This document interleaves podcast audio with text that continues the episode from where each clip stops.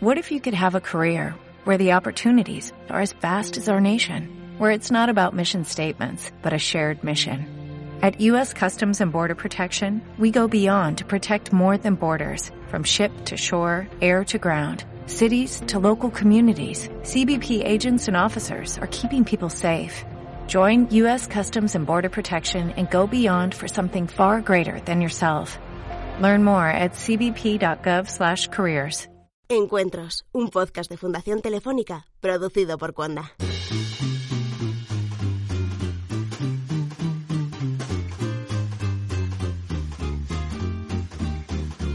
Dijo Cervantes en El Quijote que el leer mucho aviva los ingenios de los hombres, y para saber qué leer, nada mejor que un librero de confianza, una profesión que hay quien considera casi de riesgo. ¿Cómo son? ¿Qué piensan? ¿Y cómo sobreviven los libreros de hoy? Buenos días, buenas tardes o buenas noches, saludos y bienvenidos a Encuentros, el podcast del espacio Fundación Telefónica en el que puedes disfrutar de manera íntegra de los eventos que tienen lugar en la Fundación. Hoy hablaremos de libros y libreros. Hoy nos vamos de librerías. Leemos para saber que no estamos solos, conocer otras vidas, otros mundos, otras culturas. A través de la lectura podemos sentir nuevas emociones, adquirir nuevos conocimientos o comprender mejor las inquietudes de las personas. La experiencia de la lectura parece inagotable y sin embargo, ¿qué sucederá con las librerías y su alma mater, los libreros? Los protagonistas de este encuentro, celebrado en el Día Mundial del Libro, 24 de abril, se plantean si pueden resultar inverosímil abrir hoy en día una librería en España. Lo es. En este episodio nos acompañan un grupo de personas extraordinario, algunos de los libreros más singulares de España, como Pepe Olona, de la librería Rebato, Cristina San Mamez Prieto, de la Puerta de Tannhauser, y Eva Coscuyuela, de Portadores de Sueños. Además, hemos contado con la visión de José Ovejero, editor y creador del documental Vida y Ficción, y de Elena Ramírez, directora editorial de Seix Barral. ¿Por qué ser librero hoy? ¿Es bueno y necesario? ¿Deben, como apuntan con cierta acidez nuestros protagonistas, reinventarse los libreros de hoy? A estas y otras cuestiones trataron de responder en una conversación sobre algo que hoy muchos ven como un proyecto digno de un Sísifo que empuja, no una roca enorme, sino una pila de libros. Y fue moderada por la periodista y escritora Inés Martín Rodrigo. Que lo disfrutéis. Encuentros, un podcast de Fundación Telefónica. Bueno, antes de nada, buenas tardes a todos y bueno, gracias por acompañarnos en este, en este día lluvioso que seguro conseguiremos con esta charla eh, que sea un poco menos gris. Eh, gracias también, por supuesto, a la Fundación Telefónica por eh, brindarnos una vez más este maravilloso espacio, que es un refugio para la cultura, sobre todo en, estos días de desasosiego político y tanto, tanto ruido. ¿no? Y gracias, por supuesto, a, mis acompañantes esta tarde, los libreros Eva Cosculuera, de la librería Portadores de Sueño, Cristina Sanmánez Prieto, de la Puerta de Tannhauser, y Pepe Olona, de Arrebato, eh, al escritor José Ovejero y a Elena Ramírez, eh, que es directora editorial de Seix Barral y del Departamento de Ficción Internacional del Grupo Planeta. Eh, todos ellos viven por y para el libro, para los libros, y por tanto aman las librerías. El tema que nos ha reunido aquí esta tarde y del que espero hablemos largo y tendido. El caso es que una de las primeras lecturas que, me evocó este encuentro fue la de la librería de Penélope Fitzgerald, publicada en España por, la editorial Impedimenta. Creo que el argumento es conocido por casi todos, pero no está de más recordar que la protagonista, Florence Green, decide abrir la primera librería eh, que habrá en el pequeño pueblo costero de Suffolk, eh, para ello adquiere un edificio que lleva años abandonado, pero pronto se topa con la resistencia de los que vendrían a ser como las fuerzas vivas de, Suffolk, ¿no? que bueno, pues empiezan a acorralarla y a ponerla en todo tipo de, aprietos. En el primer capítulo de, la librería, creo recordar que es, eh, Florence decide pedir consejo al señor Kebel, quien se lo plantea de esta manera. Cuando se vea a sí misma abriendo una librería, pregúntese cuál es su verdadero objetivo. Esa es la primera pregunta que uno debe hacerse antes de embarcarse en cualquier tipo de negocio. ¿Espera dar a nuestro pequeño pueblo un servicio necesario? ¿Espera obtener unos beneficios considerables? O quizás, señora Green, va usted a remolque sin comprender del todo el mundo completamente distinto al que conocemos que los años 1960 pueden tener preparado para nosotros. En otro momento de ese arranque de la novela, el señor Raven se cruza con Florence y le, de repente le suelta. Dicen por ahí que está usted a punto de abrir una librería. Eso significa que no le importa enfrentarse a cosas inverosímiles. A lo que ella le contesta, ¿por qué cree que abrir una librería es inverosímil? ¿La gente de Harborough no quiere comprar libros? Han perdido el deseo por las cosas raras, le dice Raven mientras, eh, mientras sigue caminando. Se venden más arenques ahumados, por ejemplo, que truchas que están medio ahumadas y tienen un sabor más delicado. Y no me diga usted que los libros no constituyen una rareza en sí mismos. Bueno, todo este preámbulo de situaciones sacadas de, la ficción de Penélope, de Penélope Fitzgerald, pero perfectamente reales, como bien saben todos los que me acompañan en esta mesa esta tarde, eh, me sirve para plantear la primera pregunta de, lo que espero se convierta en un debate. Lo que pasa que la palabra debate yo creo que está un poco sobrevalorada estos días. Entonces, eh, animo a que cada vez que digamos debate tomemos un chupito. Eh, bueno, me sirve, como digo, estoy bromeando para, lanzar la primera pregunta. lo que quiero es que dialoguéis entre vosotros, que bueno, pues que se establezca un, bueno, una conversación muy fluida. Todos os conocéis, además. Eh, de la que espero podamos eh, aprender y, sobre todo que nos lo pasemos, que nos lo pasemos eh, muy bien. y bueno, tomando un poco el hilo de, lo que decía la novela de, de Penélope Fitzgerald, sí que me gustaría plantear si puede resultar inverosímil abrir una librería hoy en día. Mm, ¿Alguien quiere tomar la palabra? O bueno, empezamos por mi derecha, ¿vale?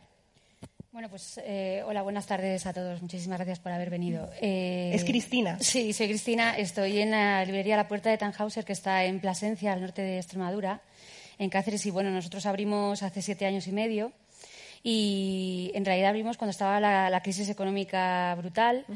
Eh, abrimos sin tener experiencia previa de librerías. Entonces, pues bueno, inverosímil es complicado, pero no es imposible, eh, pero el día a día hay que ir trabajándolo y, hay eh, mucho que hacer, aparte de lo que es eh, el mundo del libro detrás. pues antes lo comentaba con, los compañeros, es un máster de empresa diario. hay que llevar un control muy, exhaustivo de, todo el trabajo de la librería. Luego es una belleza trabajar en la librería, conocer a la gente, a los escritores, a los lectores, las lectoras. Es complicado, pero inverosímil yo creo que no es.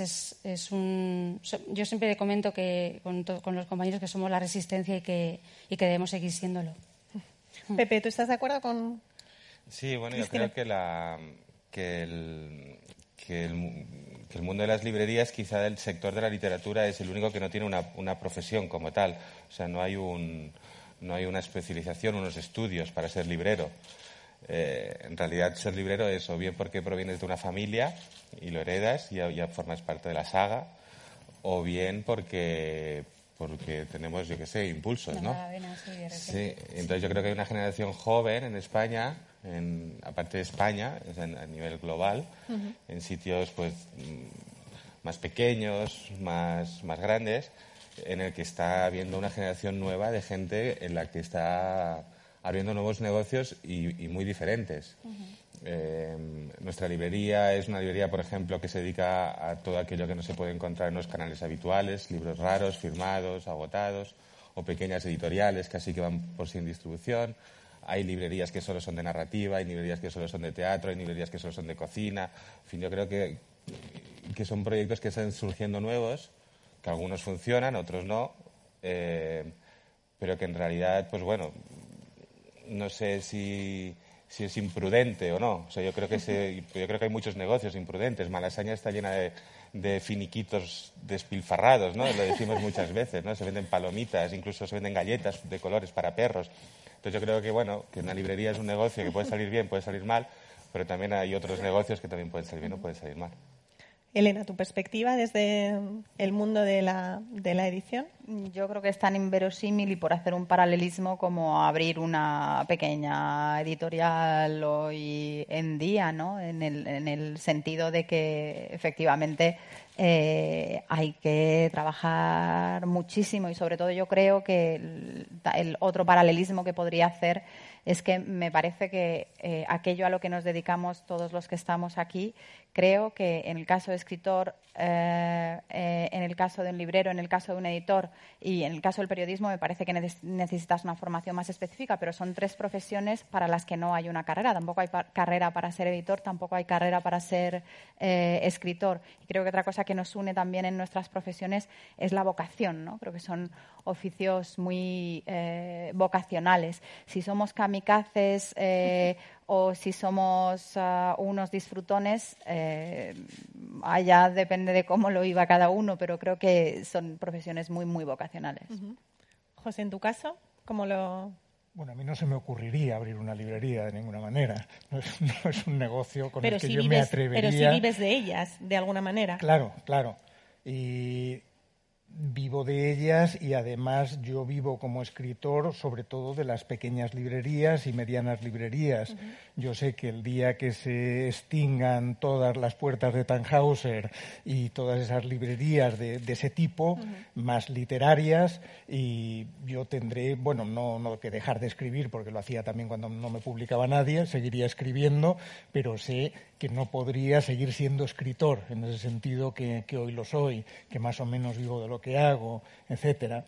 Es decir, que hay una, especie de simbiosis por la que yo espero que sigan atreviéndose a abrir librerías y a mí me llena de esperanza lo que, lo que decía Cristina, ¿no? que abren la librería en medio de la crisis, Cuando, se está, cuando la crisis está barriendo montones de librerías en España, de pronto sigue habiendo gente que dice, no, yo creo que sé lo que quiero hacer, sé lo que me gusta y lo voy a hacer. Y muchas de ellas subsisten y les va bien.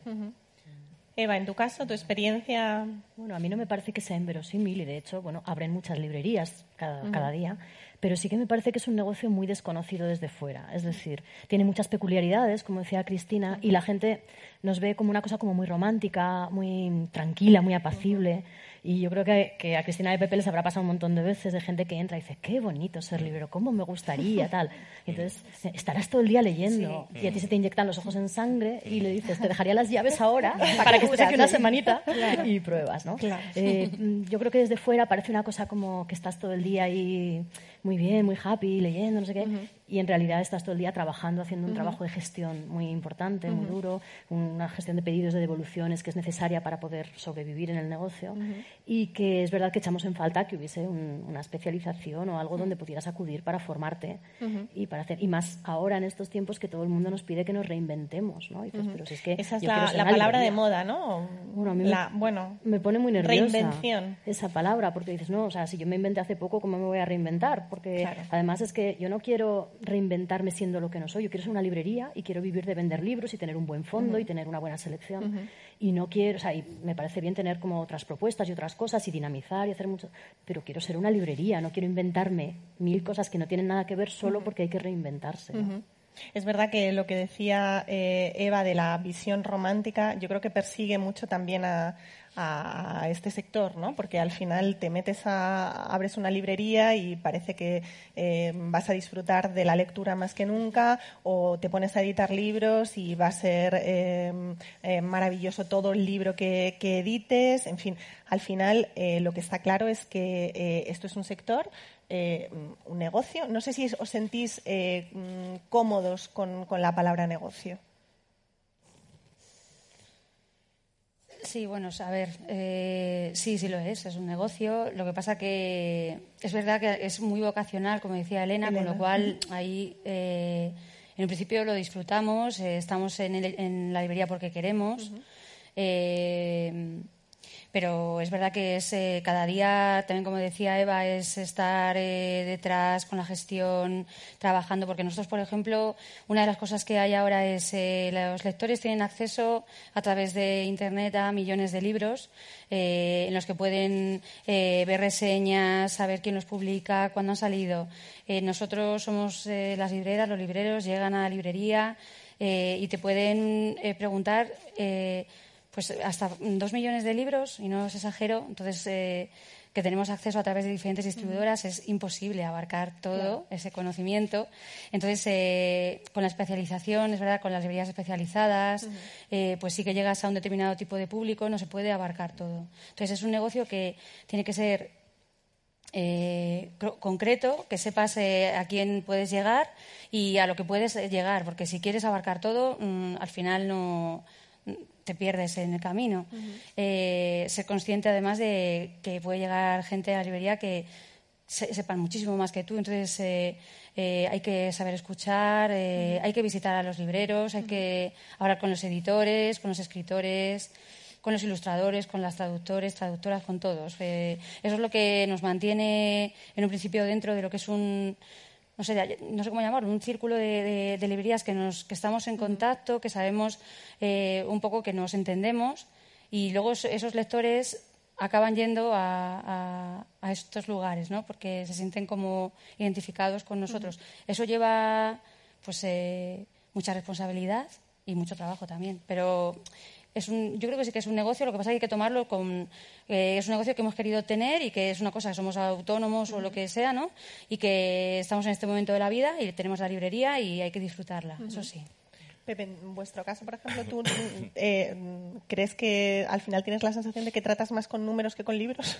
¿O... Eh, bueno, creo que es un negocio de ganar poco dinero, ¿no?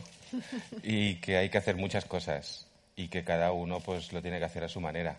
Eh, yo creo que estar mirando la puerta esperando que va a entrar ahí el cliente y que ahí o sea, es, el que lo hace muere. Entonces tienes que realmente mm, generar eh, y cada librería lo hace de muchas maneras. Antes hablábamos en la comida que hay muchas librerías que que ya, pues eso, el tema de las presentaciones, pues es como la parte que ellos realmente eh, fundamentan el negocio. El mezclar los libros con otros productos, con un bar, es otra cosa que se está especializando mucho en, todas las ciudades. Eh, mm, en nuestro caso, pues no somos una librería, sino que somos muchas cosas. Entonces, pues ahí pues también intentamos, pues ha dicho, nuestras cuentas, si fueran solo de librería, eh, no saldrían las cuentas. Es decir, sois muchas cosas también por necesidad, ¿no? No, somos muchas cosas porque queremos ser muchas cosas, no porque nos gusta. Eh, Elena, en tu caso, eh, y también en el de José, ahora se lo plantearé, pero me interesa mucho también la relación que se mantienen o que se establecen, que hay y que mm, os gustaría que hubiera entre las editoriales y las librerías. ¿Es fluida? ¿Podría ser mejor? ¿Podría ser peor? Em, ¿Es distinta en función si es una pequeña librería, si es un gran... En fin. Claro, date cuenta que depende, por una parte, de qué tipo de libro eh, publiques. En mi caso, yo tengo una relación más directa con un tipo de librerías, a lo mejor que otro y sobre todo con aquellas con las que puedo tener una implicación y un contacto presencial, ¿no? Porque date cuenta que hay una silla, digamos, que faltaría eh, aquí, que sería la de la distribución, que es un gran intermediario, y cuando digo gran es porque crea una distancia grande entre, entre mi profesión o entre el sitio que yo ocupo y la interlocución con, con ellos, ¿no?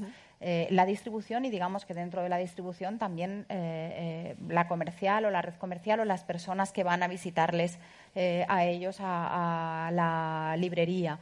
Si fuera otro tipo de editorial, una editorial más chiquitita, a lo mejor sería yo directamente la que, iría a visitar o a contar o a explicar. Depende un poco de qué tipo de editorial eres. Por mi parte, digamos que no es una relación eh, necesaria en cuanto al negocio, pero para mí fundamental. Esencial.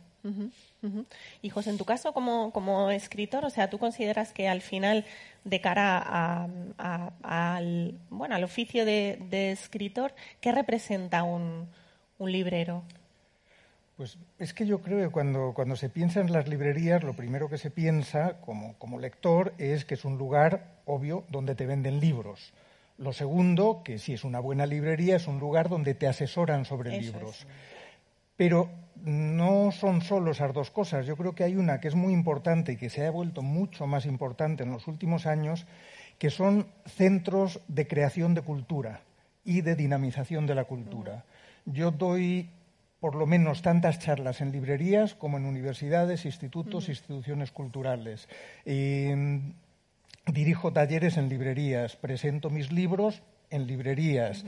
Entonces, la librería no solo es ese sitio al que vas a comprar un libro, sino que es ese sitio en el que te relacionas con los escritores, en los que vas a cursos, en los que aprendes cosas, en los que se asume una función que antes a lo mejor asumían instituciones y desde luego después de la crisis eso se redujo muchísimo, pero los libreros siguen ahí. Entonces, para mí la librería no solo, es el lugar, no solo es el lugar en el que compro libros y en el que a lo mejor me dicen, José, lee esto, que te va a gustar, sino que además es una parte muy importante de mi propia actividad de difusión cultural o como oyente para ir a escuchar a compañeros que presentan o que discuten sobre determinados temas. Y esa es una parte que yo creo que se valora demasiado poco, cómo la librería es importante para la difusión de la cultura y para la vida cultural en los barrios y en los pueblos y en las provincias. Eva, tú antes has, hablado de reinvención. Eh, yo es una, es una palabra eh, que no me gusta, ya lo he dicho antes, pero sí creo que mm, eh, de alguna manera, mm, por lo que estamos hablando, por lo que comentaba antes Cristina también, de cómo es verdad que, bueno, que cada vez más se está buscando, también Pepe lo ha dicho, el incorporar ese algo más al negocio. Debemos repensar el eh, concepto, un nuevo concepto, debemos buscar un nuevo concepto para las librerías, debemos repensar la librería. Bueno, no, sé si repensar un nuevo concepto. Yo creo que lo que es importante, hay muchos modelos de librerías y lo que es importante es que cada librería tenga muy claro lo que quiere ser. Es decir, a mí me parece muy bien y muy respetable que una librería quiera ser café, librería o librería con flores. Bueno, es estupendo. Pero mm, la cosa yo creo que es, eh, tener muy clara la, voluntad que tienes y la vocación, y un poco en la línea de lo que decía José. ¿no? O sea, a ver, libros se pueden comprar en muchas partes, y el libro es el mismo y el precio es el mismo. ¿Por qué alguien va a venir a mi librería en lugar de ir a comprarlo a otro sitio? Le tengo que ofrecer algo, y ese algo tiene que ser algo a que, esas plataformas online o esos centros comerciales no les den. El conocimiento del librero, la selección, eh, cómo ponemos los libros, cómo charlamos con el cliente, cómo creamos redes entre clientes, entre editores, entre escritores, entre amigos, que al final se convierten pues, en una librería no es un espacio donde se compran y se venden cosas, es un espacio donde se crean vínculos y donde se dinamiza la vida, se dinamiza la cultura, se dinamiza poco, o sea, se, crean mm, relaciones duraderas, no solo entre el librero y el que viene, sino también entre la propia gente que se va encontrando todo el rato en la librería. Entonces yo, yo creo que, bueno, que, no hay un modelo válido que sea mejor que otro. la cosa es que cada uno tengamos claro qué queremos ser y cómo queremos enfocar nuestra librería y, así sería. ¿no? Cristina, ¿cómo podemos conseguir, eh, porque me niego a decir, eh, y lo, comentábamos antes, eh, me niego a adoptar ese rol victimista o en el que a veces también nos sentimos muy cómodos, yo creo que demasiado. ¿Cómo podemos conseguir que los lectores sigan en las librerías? No que vuelvan, porque yo creo que nunca se han ido, el buen lector nunca se ha ido de, de las librerías, sino que continúen en ellas. ¿Qué podemos hacer? Y digo podemos porque mm, eh, creo que es necesario involucrar a todos los, actores que de algún modo algo tenemos que decir en esto. Mm. Libreros, editores, escritores, distribuidores, periodistas. ¿Qué podemos hacer?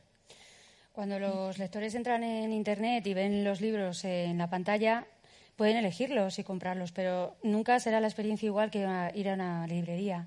Porque al menos eh, si es en una librería como la puerta de Tannhauser, en mi caso, eh, la gente entra y habla con nosotros. Es la experiencia de estar allí, como decía Seba. Eh, el, escuchar lo que te están comentando eh, y saber y hablar con ellos y saber lo que quieren, lo que están buscando. Eh, alguien que te llega y te dice, es que no tengo tiempo, no, hace tiempo que no leo, hace, es que no tengo tiempo.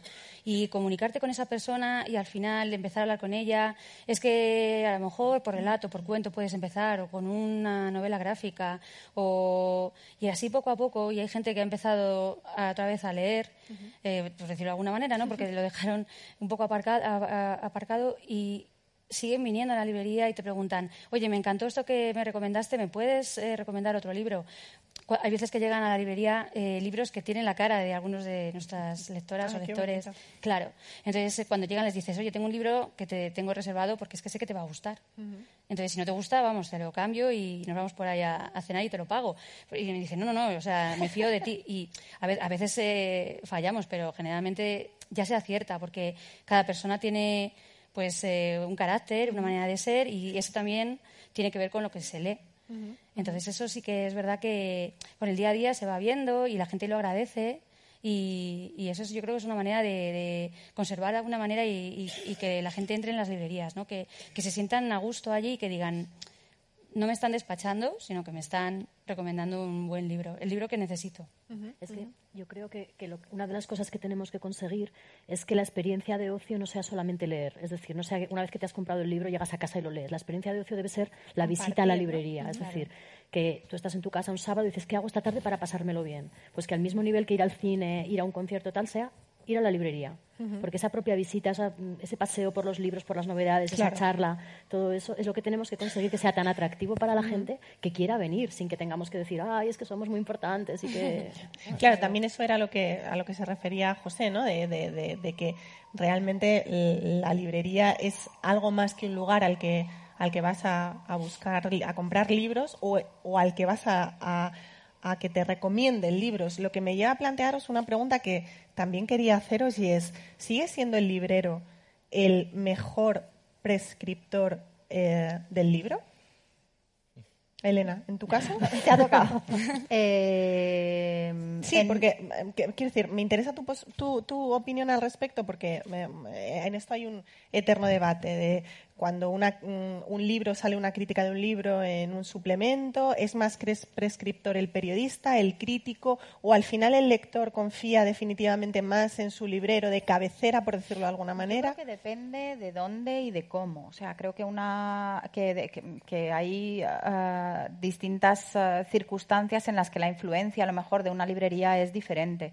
Eh, yo creo que en una gran ciudad, en un tipo de librería, eh, la opinión del librero a lo mejor no es tan relevante como una librería, eh, de barrio pequeñita donde efectivamente te conocen, a la que vas habitualmente eh, y donde efectivamente adquieres una relación casi de amistad, ¿no? De, afecto no solamente con el librero, sino con el espacio, ¿no? Eh, entonces creo que el poder de prescripción que tiene esa librería o ese librero para ese para esa persona o para ese eh, entorno social es eh, mayor. yo creo que mm, eh, la crítica lo tiene muy relativo. Muchas veces eh, pensamos, o por lo menos a mí me pasa un poco en, mi profesión, eh, a la hora de trabajar con los libros y tal, ¿no? Piensas un poco, tienes que hacer un esfuerzo por pensar, el mundo no es un entorno, una ciudad urbana, mm, con determinada em, formación. Es decir, hay mucha más diversidad de, formación, de gustos, de, y hemos de fomentarla eh, mediante lo que publicamos. ¿no? Por eso yo creo que, que haya una gran diversidad también de tejido eh, de librerías, precisamente por esa eh, capacidad de prescripción es importante. Mm, Pepe, en vuestro caso, además, me interesaría que me, porque me he quedado ahí con la copla de, de, lo, que, lo que hicisteis anoche. Por el, por el Día del Libro es una de tantas iniciativas que ponéis en marcha también precisamente para lo que estábamos comentando para que una librería no sea únicamente el lugar al que se va a pagar por un libro. ¿no? Eh, cuéntame un poco qué hicisteis anoche y mm, si eso forma parte efectivamente de toda una forma de entender el oficio. Sí, bueno, nosotros, o sea, para contarlo de anoche casi tengo que contar cómo empezamos, que empezamos como fanzine. Bueno, empecemos. pero vamos, pero resumiéndolo en cuestión de tres horas acabamos. Entonces, eh, como siempre hemos apostado por, fomentar a los nuevos autores, a los nuevos creadores, las nuevas publicaciones, la vanguardia, etcétera. Es una de las apuestas que siempre hemos tenido. Eh, y a su vez salirse del canal habitual del mercado. Creo que es importante que luego supongo que hablaremos de cómo está formado el sistema y de los libreros, los distribuidores y los editores, con lo cual eso lo dejo para luego. Pero un poco eh, para convertir, como hablábamos, para convertir todo, toda esa pieza que buscábamos ya de los nuevos creadores eh, empezamos haciendo un festival que llevamos 15 años haciendo en Madrid y en América. Y a raíz de hacer el festival llegó un momento en el que también, em, pues bueno, cuando llevas 15 años de haciendo algo, pues al final traer un artista, que da igual quién sea, pues traer a grandes artistas, que lo, que lo hemos hecho, llegó un momento en que, como he dicho muchas veces, ya pues quieres dar un paso más. Y entonces desde hace dos años estamos intentando producir nuestros propios eventos y creando contenido artístico. El año pasado, no sé si visteis lo del bombardeo de poemas en la Plaza Mayor de Madrid con el helicóptero que hicimos. Pues esa fue una de las acciones que hacíamos con un colectivo Casa Grande, un colectivo chileno, que consiste en bombardear ciudades que previamente han sido bombardeadas y sustituyen las bombas por poemas. Entonces se lanzaron 100.000 poemas de, de 100 poetas, 50 españoles y 50 chilenos desde un helicóptero. Y bueno, podéis ver el vídeo en internet que está. Y ayer lo que hicimos fue otra acción que se llamaba Corazón de Poeta, dentro de un ciclo que organizamos mensualmente en el Fernán Gómez, de poética contemporánea, que también lo que busca es poner en el escenario a gente que hace cosas completamente diferentes. Eh, que la presentación del libro, por así decirlo, el libro no sea una presentación del libro más, más tal, sino que siempre hay un espectáculo asociado al autor, ¿no? que no todos los autores lo pueden ser, o sea que... Eh, eh, y lo de la, la, acción, así resumiéndola, que antes les contaba que cuando la cuentas es muy raro y va a parecer muy friki, aunque luego quedó muy bonita, era convertir en arte eh, un trasplante de corazón. Eh, entonces es un trabajo que se hizo en paralelo con el Hospital Clínico de Madrid eh, para conseguir una parte visual y una parte fílmica en la que pues bueno se cuenta lo que es un, todo el latido del corazón. También es un poco metafóricamente es la búsqueda de la poesía en el corazón. Es un homenaje también a los cirujanos, al que nos parece que también tiene un trabajo muy artístico, eh, de milímetros, eh, casi de, artista, un poco, pintor. Y en ese sentido, pues esta pieza visual va acompañada de una pieza musical eh, de dos músicos, Germán Díaz, que es un músico de Lugo, que la base rítmica con la que hace las canciones son unos latidos de cardiopatías, de, enfermedades del corazón que se grabaron en los años 30 en, discos de pizarra, un, cirujano que se llama el doctor Iriarte. Y luego recupera todos instrumentos medievales, eh, como la zanfoña, instrumentos de cajas de música, todos de manivelas, y crean unas sinfonías muy bonitas que también podéis escuchar que se llama método cardiofónico. Todo eso constituye una pieza que nos parecía pues muy poética y y muy representativa para terminar un ciclo de poética contemporánea en el que no hay, en el que no hay palabra. O sea, un poco también buscamos siempre darle esa vuelta. Sé que parece muy friki, pero, pero quedó muy bonito. Bueno, pero también es la prueba evidente de que cuantas más eh, cosas se hagan y cuanto más consigas involucrar a, la gente, también es eh, mejor eh, te irá, ¿no? por decirlo de alguna manera, ¿no? Hay que, lo que insistías al principio, diversificar para, para bueno, involucrar al, al lector con más cosas más allá de, de, que se acerque a comprar el libro. Bueno, José lo decía, o sea, una librería es un núcleo de gestión cultural. Eso o sea, pues, pues nosotros, nuestra manera de hacerlo es así, es apostando por editar libros, por distribuirlos, por mover a los autores, por crear eventos. O sea, al final es, es llenarte la mochila, cargártela con muchísimo más trabajo del que nadie te lo está diciendo, ¿no? O sea, nadie te está pidiendo eso. Y muchas veces pierdes dinero, o sea, es un trabajo que haces incluso gratuitamente, ¿no? Porque producir estas cosas, pues no requiere mucho, ¿no? Entonces, pues bueno, pero es una forma efectivamente que a veces, pues no es económico, pero sí es visibilización de, de, tu espacio, de tu trabajo.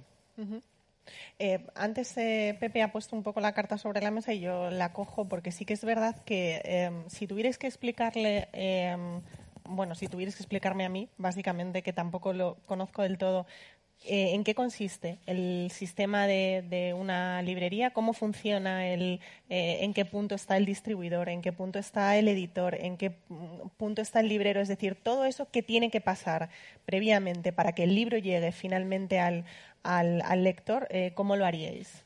¿Quién se, ¿quién se anima? no, yo no lo voy a explicar, solo te voy a advertir de que yo me hice esa misma pregunta hace poco y acabé escribiendo un artículo de 30 páginas. Bueno, esperemos que no, nos dé, que no nos dé para tanto, pero llegaste a una buena conclusión. Bueno, más o, menos creo que conseguí entender un sistema que a mí me llamaba mucho la atención que siendo escritor supiese tan poco del mundo del libro. Eso me llamó la atención hace años en una presentación. Es muy curioso. Que de pronto se levantó alguien y me dijo, yo soy impresor.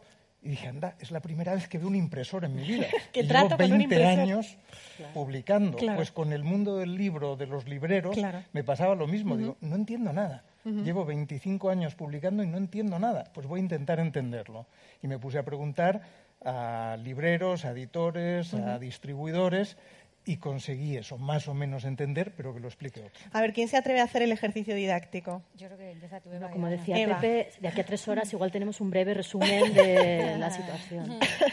Mira, la, teoría sería que un, librero, mm, para conseguir un libro, lo pide a un distribuidor, este distribuidor se lo sirve y el librero se lo puede eh, servir a su cliente. Vale, cualquier parecido con la realidad es pura coincidencia. ¿Vale? La realidad es que nosotros, después de 14 años abiertos, eh, teníamos más de 700 distribuidores dados de alta. Es decir, más de 700 empresas que en algún momento de esos 14 años nos habían servido un libro. ¿vale? Es verdad que muchos de ellos eran pues, un pequeño ayuntamiento que te tenía que mandar un libro y entonces se lo das de alta y ya se queda ahí y no le vuelves a pedir nada. Pero de esos 700 y pico, pues habría ciento y pico de los que más o menos eh, solíamos trabajar. Con lo cual, imagínate eh, un negocio que tiene todos esos distribuidores. Pero es que además eh, es un negocio, y yo creo que sí que es un negocio, a pesar de que nos da mucho apuro vernos en esos términos, pero una librería es un negocio. de algo hay que vivir, ¿no? Claro, se, supone que tenemos, nos gustaría vivir de esto. Por eso. Es un negocio en el que cada día entran muchas referencias nuevas. Es decir, nosotros éramos una librería de 100 metros cuadrados y el año pasado, con la aplicación informática, sacamos la estadística y cada día del año entraron 14 títulos nuevos en la librería. ¿A diario? A diario, cada día, ¿eh? O sea, contando domingos, festivos, navidades, verano, 14 títulos nuevos la gestión de esto es muy complicado. Entonces, ¿qué ocurre? Que tienes que tener, por un lado, esas novedades que van saliendo todos los meses y que tienes que tener, porque no puedes dejar de tener novedades para que tus clientes entren, pero también tienes que tener un fondo, si quieres, vamos, depende de la, voluntad y la vocación de librería que tengas. Nosotros éramos una librería de fondo y queríamos tener un buen fondo y además muy cuidado y, y bien mantenido, con lo cual tienes, por un lado, las novedades y, por otro lado, ese fondo. Y a la vez una parte tan importante como todo eso es gestionar los pedidos de los clientes, porque están entrando 14 títulos nuevos todos los días, pero el cliente que entra por la puerta quiere un título que no es ni de esos 14 nuevos que han entrado, ni de los 20.000 que tienes de fondo en la estantería. Quiere otra cosa diferente, con lo cual tienes que ser capaz de gestionar eso, buscar quién lo distribuye, pedirlo y hacer todo ese trámite. Y es verdad que ahora tenemos herramientas informáticas que nos facilitan, mucho, pero aun con todo mm, es un tiempo que invertimos todos los días en buscar libros que además ya un poco haciendo el chiste, dice, pero si tengo 20.000 libros aquí, ¿por qué me tienen que pedir todo el rato los que no tengo? O sea, es que ¿cómo puede ser? Pues sí, te piden esos. ¿Y el fondo? ¿Por qué mm, hay tanto temor o no temor o tanta mm, polémica con esa palabra, con la palabra fondo? En nuestro caso, por ejemplo, estamos centrándonos eh, desde hace ya tiempo en fondo librería. O sea, es algo que lo tenemos muy claro. No dejamos de, seleccionar las novedades porque es fundamental y tener, pero siempre es lo que nosotros queremos tener en la librería. Pero el fondo es al final el alma de, la librería, de, el reflejo de lo que tú lees, de lo que tú quieres tener. Es como la biblioteca de, tu casa, estás allí todo el día, ¿no? Y, y el fondo es algo que además eh, los buenos lectores lo valoran. Eh, a veces eh, es un riesgo porque puedes tener libros en fondo que, no se vendan rápidamente, pero al final todo se vende. Eso también es algo que. Al final todo se vende. Yo creo que al final todo se vende. Siempre hay, hay libros que, que, llevan con nosotros un tiempo y que ya, está, ya les hemos cogido cariño y de repente un día ya no están en la estantería y dices, ostras, se ha vendido. Entonces, al final si lo, elegimos nosotros en algún momento, fue porque a nosotros nos ha gustado o porque nosotros quisimos tenerlo, o lo hemos leído. Entonces eh, está elegido para que alguien al final se lo lleve. Me encanta la frase, al final todo se vende. Al final todo se vende, es que yo, también. Eh, además es como súper positiva, ¿no? O sea que al final es, es lo que queremos sacar de, de aquí, alejarnos de huir del victimismo y ir un poco hacia al final todo se vende, porque al final todo se lee y al final además hay muchos lectores. Lo que, ha elegido cada persona, o sea, yo al final se vende lo que nosotros hemos querido tener. Mm, no me gustaría vender lo que no quiero tener en la librería. Bueno, entonces al final eso, eh, si yo un día aposté por ello y veo que no se acaba, y me ha encantado y tal, eso se vende más rápido. Pero si hay una cosa así especial, llegará un día en el que alguien lo cogerá. Pero he de deciros que esto que dice Cristina va un poco en contra del negocio y de hecho muchos distribuidores y muchos editores cuando entraban en la librería y les decíamos esto nos decían, pero ¿por qué tienes aquí esto que no has vendido en cinco años? Pero devuélvelo, si es que no puede ser. Claro, es ya, pero es que me gusta. Es como el equilibrio, el equilibrio, bueno, eso es como todo, ¿no? Como en la vida, eh, lo ideal es alcanzar un equilibrio y alejarse de los extremos. entonces, en este caso en este negocio y yo mm, insisto en utilizar la palabra porque me parece que es, no tiene nada de malo utilizarla, eh, lo ideal es alcanzar ese equilibrio entre el fondo y la novedad. Pero ¿cómo se consigue ese equilibrio? Para un editor literario, la buena salud en librerías del fondo es fundamental. Si no, el fondo se muere. hay contratos que pierdes si no tienen una venta mínima. O sea, no puedes mantenerlo todo vivo si no se mueve, eh, se muere. Y a la vez, eh, eh, son precisamente las librerías las que, mediante clubs de lectura, mediante dinamizaciones, mediante actos que no necesariamente pasan por la presencia del autor, iba a decir muerto, que, son ellos los que están moviendo obra de un autor que no está presente, que no puede viajar, o que es de hace 10 años, o que es de hace 40 años, y, pero no solamente teniéndolo, como decís, de una manera pasiva, sino mm, yo eh, eh, a menudo voy a clubes de lectura eh, por Cataluña o en otros sitios donde me invitan y a lo mejor es para hacer sobre pues, Carson McCullers o sobre, sobre mm, otros libros que no tienen la presencia del autor. Sin, sin eso, para un editor literario esos libros los perderíamos, los perderíamos en nuestra lengua hasta que otro editor los recupere.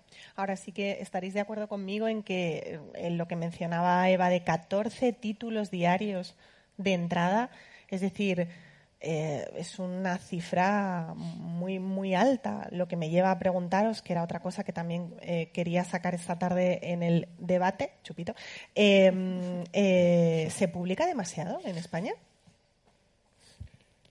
Es que es una de esas cosas que se discuten desde hace tantos años y se sigue publicando, si no lo mismo, más, ¿no? Pero el demasiado ¿Qué significa demasiado en relación al número de lectores que hay y al número de libros que compran esos lectores? Aparte del problema de gestión de los libreros.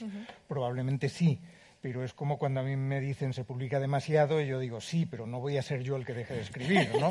Pues a los editores les pasa lo mismo. Se leería más si dejáramos de publicar. Efectivamente, dejen de publicar a los otros y lean a Ovejero, pero eso no, funciona así.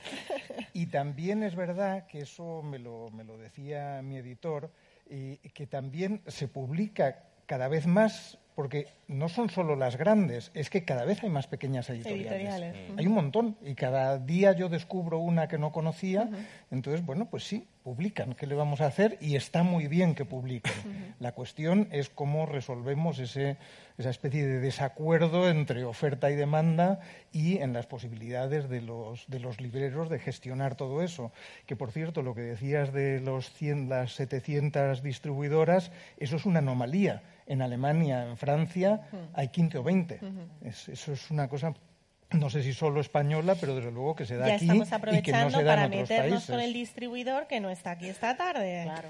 No, no, yo en mis artículos los consulté también, ¿eh? los introduje en la historia. ¿Te querías apuntar algo? Sí, nosotros como editorial, nosotros estamos especializados en poesía, eh, tanto como editorial como la parte de nuevo que tenemos en la librería. Entonces recibimos muchísimo correo electrónico diario, mm, pues puede estar en los 14 también, de gente que quiere publicar un libro, porque la poesía tiene ese punto adolescente de gente que quiere publicar. Entonces yo, pues ya, pues, cuando vienen a la librería, la primera pregunta que les hago, digo, a ver, primero todo, piensa, ¿qué objetivo quieres con la edición de tu libro? Porque la mayoría de los autores, estos, lo que quieren es decir, no, no, ¿a qué editorial voy para que me edite? ¿no? Eso olvídate. Las editoriales ya no cogen manuscritos, están sobresaturadas, no hay tiempo suficiente y el tuyo no lo van a leer hay vías como los concursos, hay vías como no sé qué. Yo, bueno, somos un. Para este tipo de autores, incluso la autoedición la defendemos. Eh, entonces, yo creo que, primero de todo, la gente tiene que saber para qué edita un libro. O sea, yo siempre les digo, si tú entras a esta librería que hay 13.000 libros, ¿por qué el cliente va a coger tu libro? O sea, ¿en base a qué? O sea, ¿qué, tienes que darle algo, algo diferente. o llamarle la atención o convierte un libro en, botella y seguramente, pues, hostia, ¿cómo puede ser que esto sea un libro? Esto se hace y se vende, ¿no? Entonces yo creo que hay una sobreproducción editorial exagerada. Yo puedo hablar del mundo de la poesía, no puedo hablar del mundo de la narrativa porque lo desconozco, ni del ensayo, eh, ni mucho menos la historia, ni lo didáctico. Pero del mundo de la poesía hay una hay mucho que se edita y, poco que se vende. También estamos hablando de que son tiradas muchas veces ridículas, ¿vale? Estamos de tiras de 200 ejemplares, 100 o incluso, ¿sabes? Entonces, eh, a veces el número de que se edita mucho, pues también hay que ver cuánto se edita de cada libro. Eh, y, bueno, esto era lo que quería apuntar en cuanto a la pregunta que has hecho de, eso. Y luego también estaba pensando ahora, cuando hablabais de, de, cómo, de cómo no, sé, no, sé, no sé en qué momento estaba pensando esto, pero era un poco que al final estaba pensando, el editor eh, es el que invierte un dinero para sacar un libro. El librero también invierte un dinero para sacar un libro y sin embargo hay dos figuras, el impresor que es una fábrica, que no tiene nada literario, que gana un dinero neto, sin ninguna complicación, seguro, y el distribuidor, que tampoco no tiene ningún elemento literario. Luego está el autor, que ya, ni lo menciono porque depende de todos estos factores que gane algo, ¿no? Pero que al final esto, y ahí entra un poco lo que has dicho, el sistema, ¿no? que, es, que es un poco un sistema un poco perverso, claro. que, muchas veces también pasa, es un, es un símil con la gestión cultural, que al final cuando tú organizas un evento lo que más gana es la empresa de Alcon Viajes, eh, los hoteles y la producción de tal, el resto nada, ¿no? Pues un poco pasa en el mundo literario eso, ¿no? Que al final el que asegura el dinero, el que, el que tiene un negocio, es la parte que menos literaria es, ¿no? Cristina, cómo, cómo, cómo, se puede eh, compensar ese desajuste al que hacía referencia José entre la oferta y la demanda? Pues a ver, en un principio, a ver, yo antes que estabais hablando de, cifras, eh, nosotros tenemos dados de alta más de 1.200 editoriales. Entonces, eso, 1.200 editoriales. Sí, más, claro. Entonces, a lo mejor en la librería al menos de tenemos un ejemplar de 800 editoriales, por lo menos. Una barbaridad. Es una locura. ¿vale? Porque claro, eh, son, algunas son súper chiquititas, o sea, y, tienen pues lo que tú comentabas, eh, Pepe, 100 ejemplares, eh, además lo ponen en algunas ocasiones, claro, además algunos no reeditan, te dicen yo tengo esto, te lo doy y ya no voy a hacer más, ¿vale? Entonces, claro, son, a veces es como un poco locura. entonces, si tú, por ejemplo, le ofreces a un lector un tipo de libro, y, esa es la oferta que, tú le ofreces, aunque ellos estén demandando otras cosas, pues bueno, de alguna manera le puedes ir sugiriendo, porque no da tiempo a leerse todo en la vida, por desgracia, eh, tendríamos que tener muchas vidas para leer muchos libros. Entonces, eh, nuestra humilde opinión es ir diciéndole, pues bueno, léete esto, si te ha gustado esta autora, pues eh, estoy saturado, ya no quiero leer más en un tiempo de, este, de, este de, esta temática, pues te vas a otra. Entonces, un poco escuchar a, la gente que entra en la librería, que eso es muy importante. Entonces, como no podemos tener todo, y, además ellos tienen que entender que a veces no lo tenemos porque no queremos, entonces eso es un.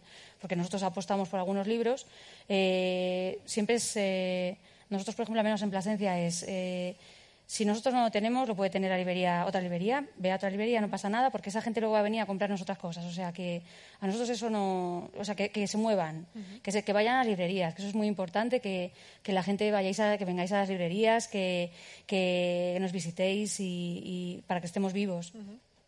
Entonces es eso, un poco. Es, jugar un poco con eso. ¿Cómo es el, el lector tipo en España? Eh, desde vuestra perspectiva de autor, eh, libreros, eh, editor, ¿cómo es el lector en España?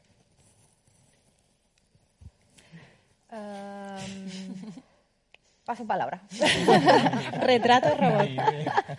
No, sé, francamente. No sabría, no, no puedo imaginarme un lector tipo. No, sé en qué consiste y desde luego yo no puedo pensar en un lector tipo cuando escribo. me, limitaría de tal manera y además me equivocaría y además quién es el lector tipo, es este que conozco o este otro que tiene otro gusto, no tengo ni idea y es algo en lo que procuro no pensar. No pensar. ¿Y vosotros como libreros qué, idea tenéis del lector? La estadística dice que el lector tipo es una mujer Mm, yo creo que mayor de 40, con estudios universitarios, urbana y con profesión liberal. Esto es lo que dice la estadística. En nuestro caso no se ajustaba demasiado. O sea, nosotros teníamos muchos más clientes hombres que mujeres, por ejemplo. Y el nivel de lectura de hombres y mujeres era el mismo, es decir, no, no es que unos buscara un tipo de literatura y otras otro. Leían los mismos libros y el mismo tipo de literatura.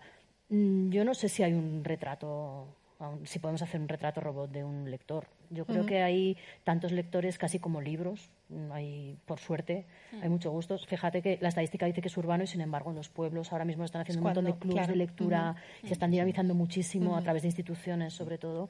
Y vamos, yo no creo que, que, en las ciudades se lea más, por ejemplo.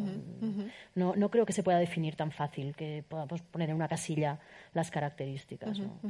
Pero sí desterraríais ese arquetipo de en España no se lee. En España se lee. ¿Estáis de acuerdo? Hmm. En España se lee eh, mucho, pero si lo comparas con otros países se te cae el alma, a los pies. También tienes otros países donde puedes siempre hay algo Peor. Siempre hay algo peor. siempre hay algo peor. Pero efectivamente ah, somos, eh, somos un país históricamente con una tradición eh, lectora buena pero mm, a 100.000 años luz de Francia o de Holanda o de otros. Eh. Es probable que me equivoque, mm, porque no recuerdo exactamente bien la cifra, pero creo que el último barómetro de lectura hablaba de un 38% de, de, españoles que no lee un libro, mm. ni siquiera un libro al año, con lo cual pero en los últimos siete años había aumentado un 1% anual el porcentaje de lectores frecuentes. Que eso también cuando decimos cada vez se lee menos y nos ponemos apocalípticos, hay que tener en cuenta que no es verdad, que cada vez se lee más, a pesar de la impresión que podamos tener. Otra cosa es que esos lectores se concentren en solo unos pocos títulos, hay una serie de problemas. Y si me permitís que, cite otra estadística que me parece muy interesante, que tiene que ver con lo que tú decías, de que se lee más en otros países, yo siempre he pensado que los alemanes leían mucho más que nosotros. Y parece que no es verdad. Compran mucho más que nosotros, pero no leen más. claro, porque ahí está otra equivocación, equiparar la compra pues con la lectura. Entonces, el gasto que hacen en libros es mayor, pero el número de horas que dedican a la semana a leer es menor que el de los españoles. ya tenemos otro pues, titular pues de la tarde. Ahora cada vez menos, además, porque su mercado está sufriendo ahora lo que el nuestro sufrió hace pues unos años, con lo cual ni leerán ni comprarán. Ni leerán ni eso ya sí que es tremendo. Pero me, imagino, me intento pensar qué harán con los libros. ¿Será porque tienen todavía un prestigio y lo regalan y luego la gente no los lee? Sin embargo, no sé explicar por qué. Quizá también puede ser porque en España hay una muy buena red de bibliotecas públicas y la gente igual no compra tanto, pero va a la biblioteca y lee. No le hace falta comprar para leer. Sí, es cierto que esas bibliotecas, igual que em, todo, todo el sector, pero esas bibliotecas han sufrido una merma importante de apoyo eh, público en los últimos años y eso sí que se ha resentido, ¿no? Muchísimo. Bueno, es que además yo creo que enlaza un poco con la pregunta que lanzabas de qué hacemos para este. Yo creo que es fundamental tener una buena, unas buenas políticas públicas para fomentar la lectura, pero que no se reduzcan solo a que en el colegio. Eva, ya estás, ya, estamos. Ahí perdón, debate, no, no. no, de verdad. Eh, no se puede limitar solo a que en el colegio les digamos que es muy importante y les hagamos leer libros y que hagan fichas y no sé qué. O sea, yo creo que una, una, diferencia muy importante de España con Francia, por ejemplo, que estabais diciendo, es la importancia que se concede en Francia a cualquier negocio cultural. A la cultura. Se le cuida como si fuera un bien mm, a, vamos a, conservar como si fuera una joya. Entonces, si un niño crece pensando en que un negocio, una, una librería es una joya y los libros son una joya, eh, va a querer leer, vamos, de una forma mucho más fácil que si aquí eh, no, o sea, les haces, les obligas a leer un libro para que aprueben el examen de la evaluación. Entonces, yo creo que, que quizá habría que empezar por ahí y luego ya llegaremos a comprar tanto como en Alemania o que... ¿Echáis en falta ese apoyo? Porque me, resistía a plantear esta pregunta por no seguir hablando del mismo tema eh, que, nos ocupa y que nos preocupa durante, durante esta semana y que terminará el domingo. Pero eh, ¿echáis en falta el apoyo o como a nivel cultural, echáis en falta el apoyo de la, de, de la política? ¿Echáis en falta que que los políticos se preocupen eh, precisamente del, libro, que yo creo que es el sector cultural que más aporta, si no, si no me equivoco, al, Producto Interior Bruto en, España. El ejemplo más inmediato es que en la campaña electoral, pues creo que ninguno de los cuatro principales candidatos ha mencionado la cultura. Creo que, que para nada o en ningún caso. Creo que únicamente Pedro Sánchez habló del Estatuto del Creador en una ocasión y, y poco más, lo mencionó de pasada. Em, esto es preocupante. Mm. ¿Estáis de acuerdo? Sí, sí, sí. ¿Y mm, tenéis algo que...? Sí, parece reclamar. Que, es un, que es un tema con el que no se ganan elecciones, es un poco como, como, el medio ambiente, que, que, todo el mundo pasa de puntillas por encima porque tienen claro que una elección no se gana con eso. Y sin embargo, bueno, pues, pues es fundamental el apoyo de la política y además a veces de, de una manera que es yo diría, relativamente sencilla. Ya sé que luego los problemas están en los detalles, pero, por ejemplo, cosas que se han hecho en los últimos años que perjudican enormemente a las librerías, como los sistemas de compras públicas y a los que, quiero decir, para bibliotecas, por ejemplo, para instituciones, a los que la, mayoría de, las pequeñas y medianas librerías no pueden acceder. se han hecho los sistemas de tal manera que ellas no pueden acceder que con los libros de texto pasa lo mismo. Ya la mayoría de las pequeñas y medianas librerías no pueden vender libros de textos porque se ha creado un sistema que se lo imposibilita y que incluso hace que la gente ya ni siquiera tenga que ir a la librería a comprar los libros de texto. dices, bueno, si le quitas incluso ese momento, estás como alejando ¿no? Eh, de, de la librería al posible comprador, al posible lector. Entonces yo creo que se pueden hacer muchas cosas y que no son tan complicadas, pero que falta ese interés, ese empujón, ese comprender además lo importante que es la cultura, la literatura en parte, o sea, como una parte de ella, no ya solo para la salud mental del país, también para la salud económica. Es el 4% del PIB, el, libro, o sea, que no es, no es pecata minuta, ¿no? Pero es curioso también que, que muchas veces desde esos mismos poderes públicos que permanecen eh, callados, eh, se pida una implicación del mundo cultural, se pida que se hable, se pida que se opine, se pida que se, que se, que se arrime el hombro, que se, pero luego no hay esa reciprocidad por su parte. Es decir, no es un quid pro quo, ¿no? Es decir, siempre se pregunta el escritor qué tiene que decir, el editor qué tiene que decir. Bueno, y, y de vosotros qué, qué, obtenemos nosotros, ¿no? Porque ni siquiera os acordáis de, ya, ya no os acordáis de la cultura ni cuando truena. O sea, no es algo realmente eh, preocupante, ¿no? O sea, mm, en ese sentido yo creo que sí, mm, eh, no sé si tenemos los políticos que nos merecemos, pero a, nivel cultural eh, es bastante, bastante, bastante triste. voy a entonar el mea culpa, que es algo que, os decía antes en, la, en, la, conversación que teníamos previa, y es, bueno, yo soy periodista y sí que me gustaría que, que, me dijerais, que me trasladarais cuál es la visión que vosotros tenéis como libreros, como editores, como escritores, de la implicación que tenemos los medios en, este sector. Es decir, ¿qué echáis en falta de nosotros, que nos recrimináis, ya que tenéis mm, qué mejor ocasión, y qué consideráis que, que, bueno, que hacemos incluso bien? ¿Quién se anima? Cristina, venga, empieza. Bueno, yo, por ejemplo, nosotros en el caso en particular en Plasencia, en Extremadura, es verdad que, nosotros cuando, por ejemplo, tenemos, hacemos las presentaciones o vienen los escritores a la librería, siempre enviamos notas de prensa a los medios eh, y les invitamos a que vengan a la librería, en fin. Entonces, bueno, después de siete años, al principio ha sido, era muy complicado.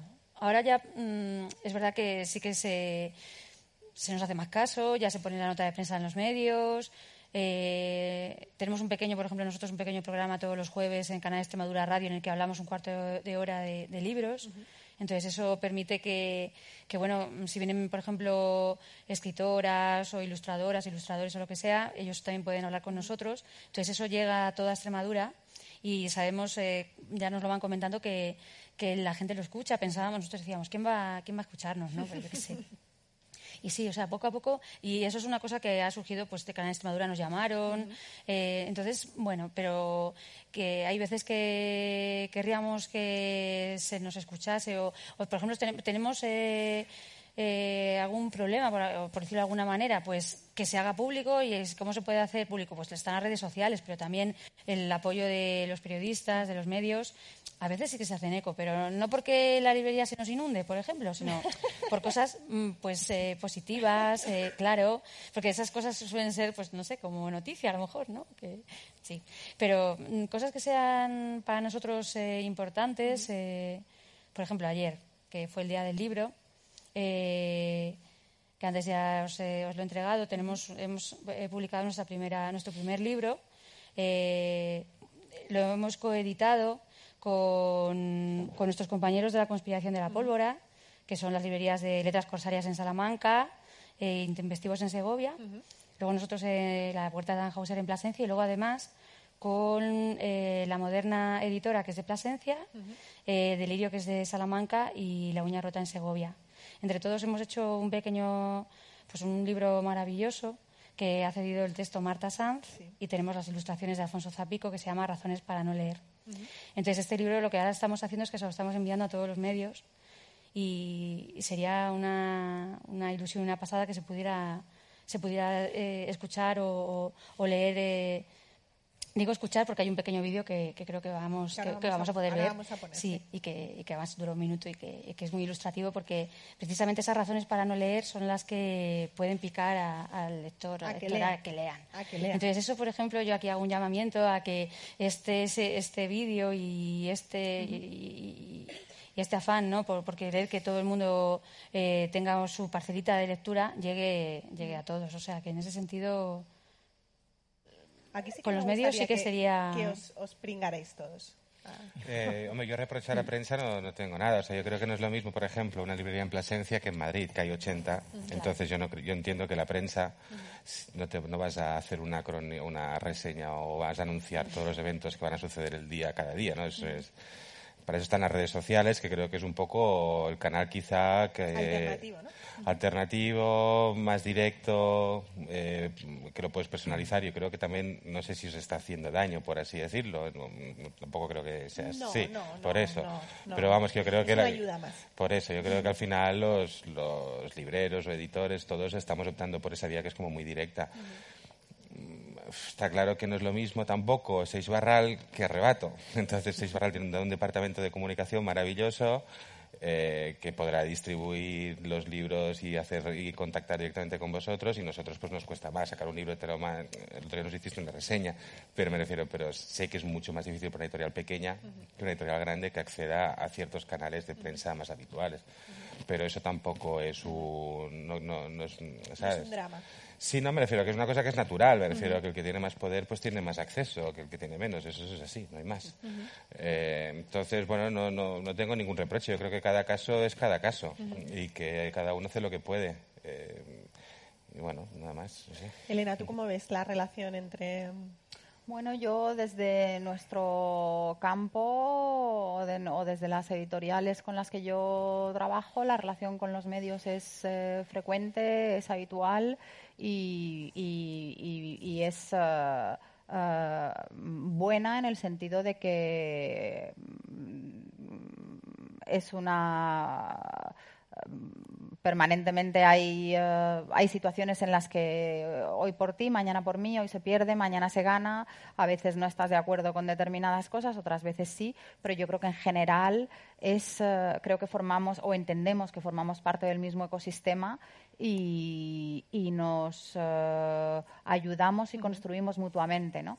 creo que los medios han sabido en gran medida eh, evolucionar y cambiar a medida que los tiempos han estado muy jodidos para ellos, especialmente en los últimos eh, años, eh, de una forma muy buena y de una forma que en otros países a lo mejor se han visto mucho más tocados. Por ejemplo, hay mm, lugares donde los diarios ya prácticamente no tienen sección de cultura o la tienen únicamente online. O, y creo que nosotros seguimos teniendo un tejido muy bueno en los medios. Em,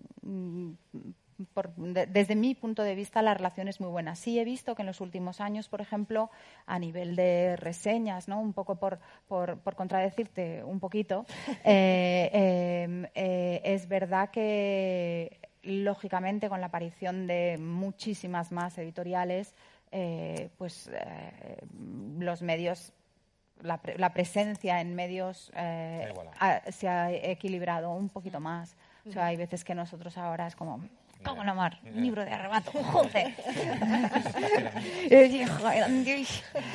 Pero sí, y es lógico y es normal y es muy bueno que así suceda. ¿Y vosotros cómo lo veis?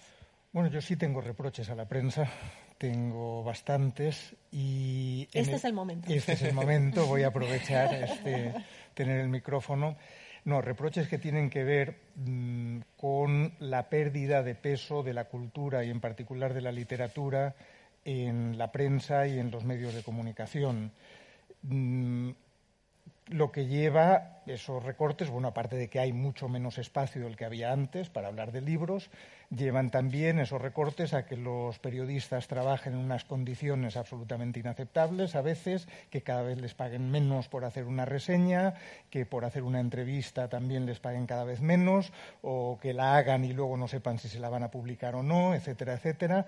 Es decir, creo que se ha precarizado el sector, bueno, la prensa en general, pero en cultura y en la literatura más aún, de una manera tremenda. Lo que puedes decir, bueno, es un negocio, ¿qué le vamos a hacer? Las cosas funcionan así, pero es que eso se da también en el sector público, en, los medios públicos, que es a los que más responsabilizo de no mm, apostar más por la cultura, por la literatura y darse cuenta de que, bueno, de que a lo mejor no es algo que venda tanto como como otras cosas. No vamos a, dar ejemplos, sí, vamos a darlo, como el fútbol. No vende tanto, no genera tanto movimiento de dinero, pero como decía antes, importante para la salud de un país y yo creo que ahí deberían implicarse mucho más de, lo que hacen. Es decir, no tengo nada que reprochar a los periodistas, al contrario, pero sí al sistema al que estamos llegando y cómo entra la cultura dentro de ese sistema. No te voy a llevar la contraria. Estaba seguro de ello. Eva, ¿y tú? Bueno, yo, como decían un poco Cristina y Pepe, yo creo que tenemos que distinguir entre la prensa local y la prensa nacional, por lo menos en sitios quizá fuera de Madrid o de Barcelona. ¿no? En un sitio como Zaragoza es muy importante, si dinamizas la vida cultural de la ciudad y estás haciendo cosas todo el rato, pues que la prensa local te haga caso y te apoye de alguna manera. Y yo he de decir que en Zaragoza en eso tenemos mucha suerte porque tenemos medios que nos apoyan mucho. ¿no? Eh, por otro lado, están los, los medios nacionales, los suplementos literarios que yo creo que se han quedado, por lo menos en la experiencia que hemos tenido en la librería, que se han quedado un poco como alejados de la gente, ¿no? Que antes, cuando abrimos, era más fácil que un sábado por la mañana entrase alguien con, la, con el recorte del periódico a... No me digas que ya no llegan. Cada vez, eh, cada vez menos. Cada vez menos, cada vez menos. Me estáis hundiendo, ¿eh? Eh, hemos visto que es mucho más efectivo que alguien recomiende un libro en un ámbito que no tiene nada que ver con los libros. Como por ejemplo una tertulia en la radio sobre la dieta que está haciendo no sé quién o sobre fútbol. Si hay alguien que dice, por cierto, ayer leí tal cosa o qué bueno está el libro, de repente empezaba a entrar gente en la librería. Oye, Me voy a echar a llorar, Eva. Bueno, yo creo que es un poco lo que venimos hablando todo el rato, ¿no? Es, como hacer que, los libros vuelvan a recuperar esa, esa parte, o sea, esa importancia que tenían antes quizá más y que ahora se ha ido diluyendo un poco y en los medios yo creo que se ha visto claro. Yo creo que sois muy necesarios. O sea, perdón, yo creo que lo uno no quita para lo otro. O sea, yo me alegro mucho de que un señor esté hablando de fútbol o de lo que sea y que efectivamente mm, haga una mención a un libro en un momento dado. Es decir, yo me alegro mucho, por tomarlo como metáfora, ¿vale? De que los libros eh, sí que hayan entrado a formar parte de, ¿cómo decir? De, la conversación de la, gente. Por ejemplo, a la editorial llama el club de fútbol de no sé qué para pedirnos a un escritor para que haga algo. Antes mm, este, este, tipo de cosas no pasaban. ¿no? Es decir, otros sectores que no tienen que ver con la cultura ahora quieren que nuestros escritores o nuestros libros o nuestro tal estén es una noticia buena y es una noticia mala. Es decir, la vives como con el corazón partido. Por una parte, el libro está en otros lugares y está generando conversación y, forma parte de la fachada, si quieres, y por otra parte también lo vives con otra parte de ti que dices un poco una vulgarización de tus, de tus eh, contenidos, ¿no?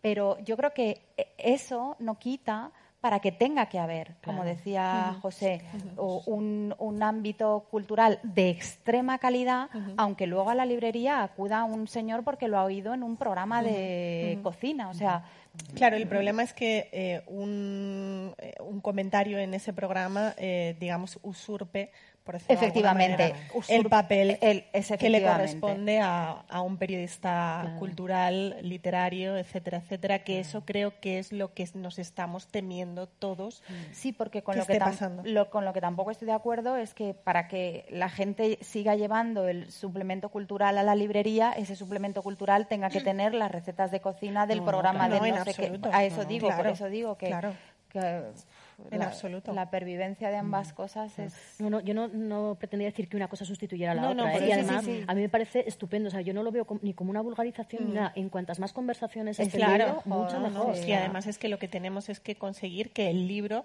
lo que decía Elena, forme parte de la conversación habitual de, del día a día, ¿no? incluso hasta de los políticos. Em, entonces, eh, bueno, por ir terminando un poco, eh, sí que me gustaría, antes de dar, eh, dar paso al, al, público, para que os haga alguna pregunta, si tiene alguna pregunta que haceros o algún comentario que compartir con, con vosotros, yo sí que os voy a pedir una cosa, y es como estamos en la semana de San Jordi, del Día del Libro, del Premio Cervantes, el viernes se celebra también eh, la Noche de los Libros aquí en Madrid, eh, y hemos venido a hablar de librerías y por tanto de libros, sí que me gustaría que cada uno de vosotros eh, mm, me nos recomendarais un libro para despedir esta charla y bueno y luego que, el público eh, os diga lo que bueno os traslade las cuestiones que considere. Empezamos por ti Cristina. Vale pero tenemos que ver tu vídeo, ¿eh? Ay, sí, sí, claro. Para despedir, claro. vemos tu libro, te tu, tu vídeo. A ver, es complicado. Em, vale, a ver, La escapada de Gonzalo Hidalgo Bayal, que lo han publicado en Tusquets. Eh, Gonzalo Hidalgo Bayal es de Extremadura, es un escritor de culto. Eh, lleva 30 años escribiendo, él es profesor de literatura, ya está jubilado. Y, yo le descubrí hace unos años, eh, sin saber que había sido profesor de, Álvaro, mi pareja, y, y Placentino, que por eso estoy yo allí, eh, por eso somos libreros allí. Oye, que Plasencia es una ciudad maravillosa. Sí, lo es, sí. Y, y cuando leí Campo de Amapolas Blancas de, Gonzalo Hidalgo, que es una maravilla, a partir de ella mm, nos hemos leído todo. Además, eh, Gonzalo ahora ya está jubilado y es un placer poder tenerle todas las mañanas. Va media horita a la librería, das una vuelta. Qué, lujo, ¿no? Sí, sí, la verdad es que sí. Eh, además le gusta dar conversación y que estemos dependientes y que estemos con él. Y, os recomiendo que, le descubráis. Eh, eh, el último libro que, ha sacado es La Escapada, que es un poco el recuerdo de, sus años de, universitario aquí en Madrid. En Madrid. y, pero también son muy recomendables Nemo, Sed de Sal, Espíritu Áspero, son todos libros excepcionales y, yo recomiendo a este autor. Bueno, Pepe, tu turno. Yo voy a barrer para casa. iba, iba a decir que no podíais hacer eso, pero ya te me has adelantado. Bueno, es que este año hemos descubierto a un autor que nunca había sido traducido al castellano, que es Ernst Jandl, que es difícil de pronunciar, que era un poeta austriaco, que que bueno, pues hizo lo que trabajamos nosotros, pero hace 40 años. Y entonces fue un descubrimiento y lo descubrió Sandra Santana, que es de Zaragoza, eh, traductora y poeta. Y entonces llevaba dos años buscando editorial y, no lo conseguía. Entonces me nos lo propuso y, al final pues nosotros llevamos un año trabajando en ello y lo hemos sacado ahora. Y de hecho el, el viernes en la noche de los libros pues vienen varios poetas a hacer un tributo, ¿no? porque es una figura que estuvo muy vinculada a la generación beat, hay, hay, hay vídeos que podéis ver por internet en, eh, en, cosas que ya no existen también, que son muy curiosas, ¿no? que era el Royal Hall, llenísimo de gente, bueno, aparte de todo el mundo fumando, obviamente, cosas que ahora mismo serían impensables, ¿no? y un recital de la gente aplaudiendo y gritando y vitoreando como si fueran estrellas del rock, ¿no? y estamos hablando de hace 50 años, que es una cosa que se ha perdido completamente. ¿no? Entonces descubrí a este señor, el libro se llama Si no puede hacer nada por su cabeza, al menos arréglese la gorra. Tenía mucho humor, tenía mucho, mucho juego de visual, de, vanguardia, sonoro. Y era un señor que cuando lo ves además va vestido así como, como con corbata, que es lo último que te imaginarías ese día que hacía esas locuras. ¿no? Entonces, bueno, para nosotros haber descubierto esta figura es muy importante y, y ese es el libro que recomendamos. Elena. Propio Agen. Bueno, ya que, en fin, me habéis roto las... Bueno, eh, no, muy brevemente, si es ajeno, yo diría el nuevo libro de, de, Durne, de Durne Portela, Formas de estar lejos, que es la historia de, una, de, un, de la destrucción de una relación o la historia de una relación que se va destruyendo a lo largo del tiempo y cómo, digamos, el, el maltrato psicológico se esconde en el día a día cotidiano de una eh, pareja. Y, si es propio, diría eh, Tierra de Mujeres de María Sánchez.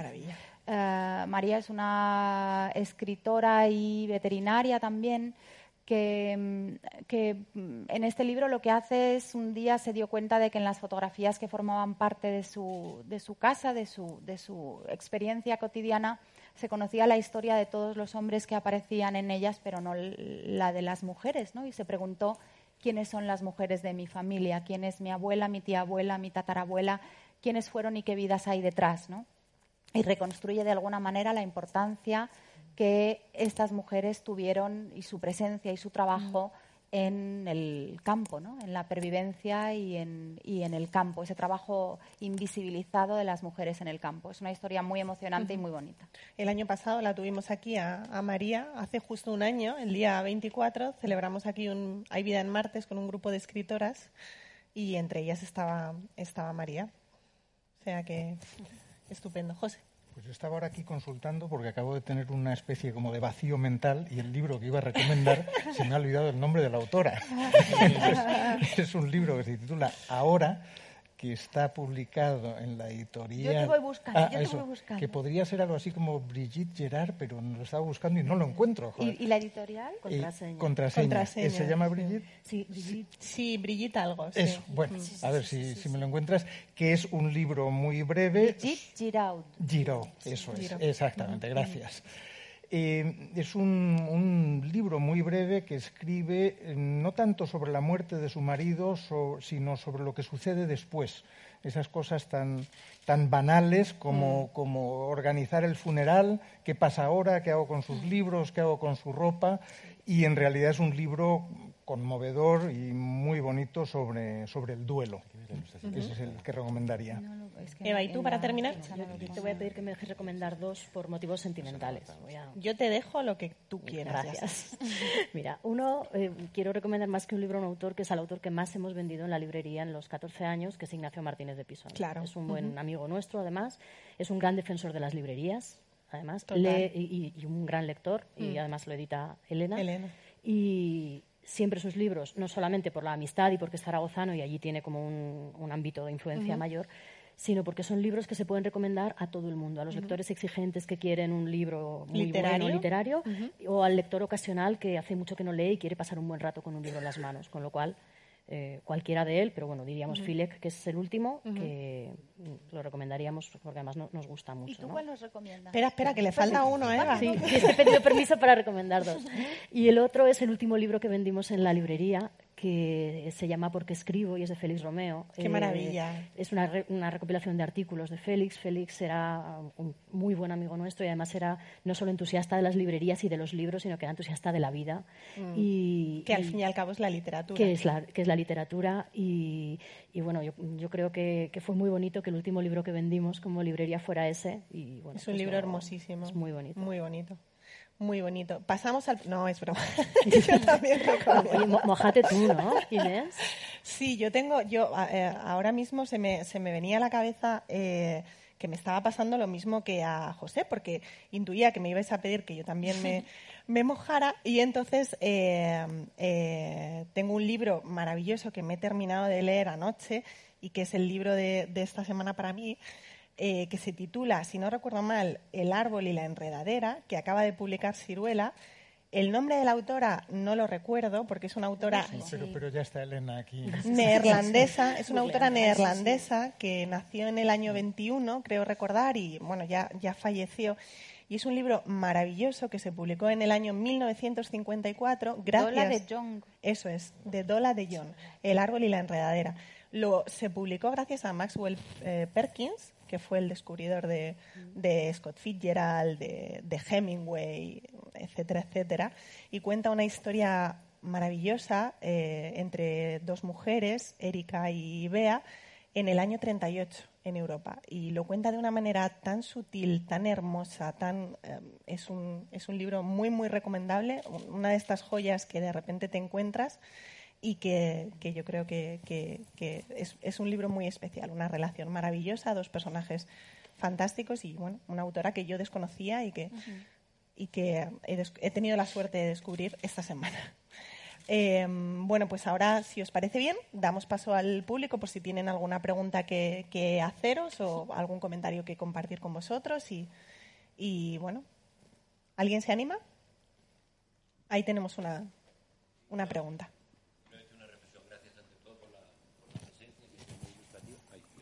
Sí, ¿Me, ¿Me, oís, no? Sí. Bueno, gracias por la presencia y porque ha sido muy ilustrativa todo lo que habéis dicho. Y yo recuerdo que hace tiempo en el mercado de San Fernando, ahí en, en Lavapiés, había una frase que ya han quitado al lado de una librería también muy particular, que supongo que conoceréis. La frase decía más o menos así, eh, un libro se fabrica como un reloj y se vende como un salchichón. No sé si estáis de acuerdo con la frase, no sé por qué la quitaron, pero me parecía muy significativa, porque antes hablabais de que quiero, no quiero hablar de una librería como un negocio, pero en definitiva se venden cosas y se cobra, porque el librero tiene que vivir. Entonces, ¿estáis de acuerdo con esa, con esa dicotomía, con esa diferencia? Que lo fabrico como un reloj, es una cosa muy preciosa, en la que le pongo toda mi voluntad, pero luego a la hora de venderlo tengo que pensar que es un negocio y lo vendo como un salchichón. Esto es así, simplemente una reflexión. Gracias. ¿eh? Sí, bueno, yo no sé, yo creo que se puede seguir vendiendo como un reloj. O sea, en vez de, o sea, tú piensas, he fabricado un, tesoro, una joya, y lo voy a seguir vendiendo como lo que es. Es darle valor al, al, libro y respetar pues toda la cadena de trabajo que hasta que el libro lo tiene en la mano y se lo te lo entregamos, pues yo creo que, que siga siendo un reloj siempre, ¿no? Yo creo. Sí, sí se vende, claro, pero, pero sin perder esa esencia que es el reloj. Es que se tiene que vender. El librero tiene que vivir de eso. El editor tiene que vivir de eso. El escritor tiene que vivir de eso. O sea, que se tiene que vender. Claro. De ahí la palabra negocio. Sí.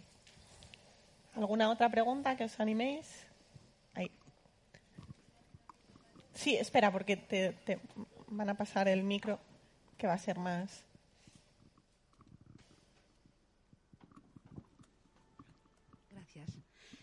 Bueno, daros las gracias en primer lugar y luego decir que hay un tema también que no habéis tocado que es el de los libros digitales que es un tema ya que sé que se ha hablado mucho sobre ello. Yo, por ejemplo, soy lectora y hay veces que incluso teniendo el libro en papel eh, me lo descargo en el ebook para leerlo porque me es más cómodo, porque no me cabe en el bolso, porque tiene la letra muy pequeña y no la puedo leer bien. Entonces, bueno, ¿cómo está, cómo está influyendo en el sector el tema del libro digital? Mm, yo leía una estadística que le digo, bueno, eh, un poco ya sabemos lo que valen las estadísticas, pero por lo que leía eh, en ella, eh, el libro digital no está haciendo realmente la competencia al libro en papel. El lector en digital no está dejando de comprar en papel, sino que sigue comprando como compraba antes, pero además compra en digital. O por lo menos no se observa por ahora esa, esa imagen apocalíptica que se imaginaban hace 20 años que con el libro digital iban a desaparecer los libros en papel, pues parece que no, que ahora tenemos las dos cosas y desde luego es mi caso, yo sigo comprando mucho en papel, pero hay libros que por el motivo que sea prefiero tener como libro electrónico y lo compro como tal, pero para mí no compite una cosa con otra y parece que ese es el comportamiento medio. No digo que no haya quien, quien lo haya sustituido, pero parece que no, que no es lo general. ¿Nada más que añadir? ¿No? Pues si. ¿Alguna otra pregunta? Ahí al fondo. Hola, muchas gracias a, todos. A mí me gustaría que alguno me dijera eh, por qué animarían a alguien a abrir una librería y por qué le pararían los pies. Pues las libreras, los libreros tienen aquí. Tienen la palabra. Libreros y libreras. Pues. Te, te animaría La a que pregunta del millón, del millón. Sí, no sé, te animaría a que abrieras una librería por, por si estás convencida que quieres abrir una librería. Eh, si, y bueno, eh, fundamentalmente es un. No sé, es que en mi caso, por ejemplo, yo la abrí sin, sin que nadie creyera en mí, ¿sabes? O sea, no, con cero libros. Entonces, pues la verdad que cuando, cuando lo hice me podría haber preguntado esa pregunta y, lo hice impulsivamente en ese sentido. Entonces, ¿y por qué no lo harías? Pues por la misma razón, ¿sabes? No lo hagas por la misma razón porque al final, pues, hay un conjunto de factores que hace que pueda ser el éxito o el fracaso mm, está muy al límite, ¿no? En ese sentido. O sea, dependes de muchas, de muchas, de muchas cosas. O sea, yo estoy convencido, por ejemplo, que si no hubiera encontrado el local que encontré en Malasaña en su día, porque además pasaron un conjunto de circunstancias que no eran al caso, eh, y hubiera abierto esa misma librería eh, en otro barrio, pues seguramente ahora mismo no estaría sentado allí, estaría trabajando de otra cosa. Entonces, al final, no sé, o sea, yo creo que, que si te apetece hacerlo, hazlo. O sea, yo como, como todo en la vida, ¿no? A fin de cuentas, ¿no? ¿Está usted pensando en abrir una? luego, hay, luego antes, em, se me ha quedado una cosa que quizá te puede venir bien. Eh, yo, yo, yo tengo una librería de segunda mano, pero obviamente no puedo me quedaría todos los libros, pero no me quedo ninguno. Yo tengo una casa y tengo una casa que es una librería, ¿no? Entonces solo me quedo un cierto tipo de libro que son libros que hablan sobre las experiencias de libreros. Y hay, hay una biblioteca ahí muy bonita y sobre todo son chicas, hay muchas de ellas que, que, fueron muy innovadoras en, los principios del siglo XX. Entonces te recomiendo que leas sus experiencias y seguro que te ayudan. Bueno, está, eh, me temo que tiene que ser la última pregunta. No tenemos eh, tiempo para más. Simplemente, bueno, daros las gracias por acompañarnos eh, esta tarde, daros las gracias a vosotros por la charla y por la compañía y, bueno, animaos a, seguir, seguir leyendo y seguir comprando libros.